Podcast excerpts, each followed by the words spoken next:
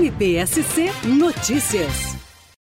Em Joaçaba, o Ministério Público de Santa Catarina conseguiu aumentar de 4 para mais de 12 anos a pena de um servidor público que se apropriou de mais de um milhão de reais. Vamos conversar com o promotor de justiça do caso, Jorge Eduardo Hoffman. Boa tarde, promotor. Promotor, no caso, o servidor público foi condenado por peculato. O senhor poderia explicar o que é peculato e como que se deu esse crime?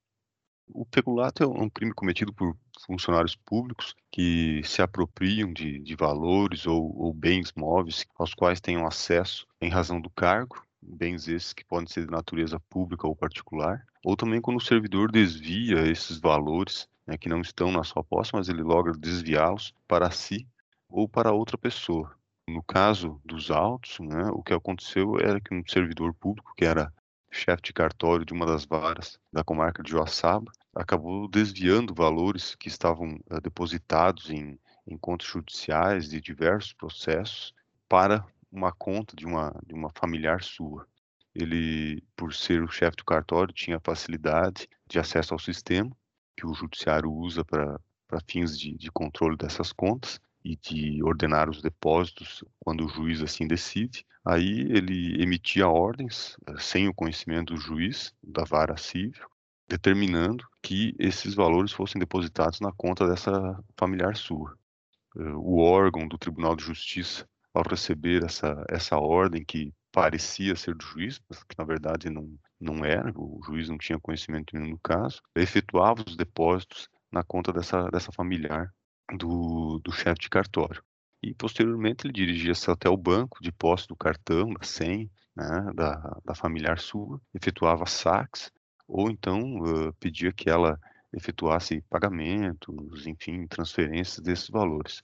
Como isso aconteceu por diversas vezes, né? Foram, na verdade, 147 episódios que nós constatamos isso. Os valores, que individualmente eram até pequenos, somados superaram 1 milhão e 300 mil reais em valores da época, né, sem a atualização monetária.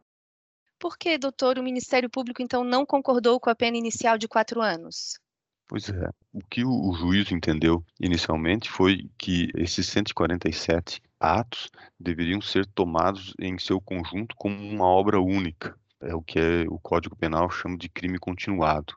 Quando nós estamos diante de uma, de uma figura como essa, ainda que de fato tenham havido 147 crimes isolados, a legislação faculta ao juiz considerar o conjunto como sendo um único crime praticado em continuidade, ou seja, se ele não tivesse interrupção desde o primeiro até o último.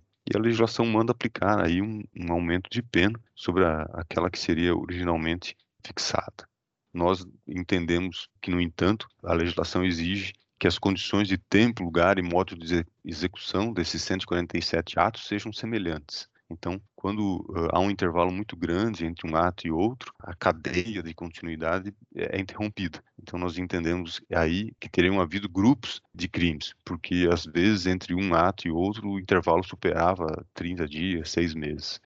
O tribunal uh, acatou parcialmente essa tese e reconheceu que foram praticados três grupos de atos. E assim ele condenou três vezes o autor né, por peculato, e a soma dessas três condenações é que resultou nessa pena superior a 12 anos. Promotor, muito obrigada pela entrevista. Até a próxima. Ok, obrigado. Até mais. MPSC Notícias. Com informações do Ministério Público de Santa Catarina.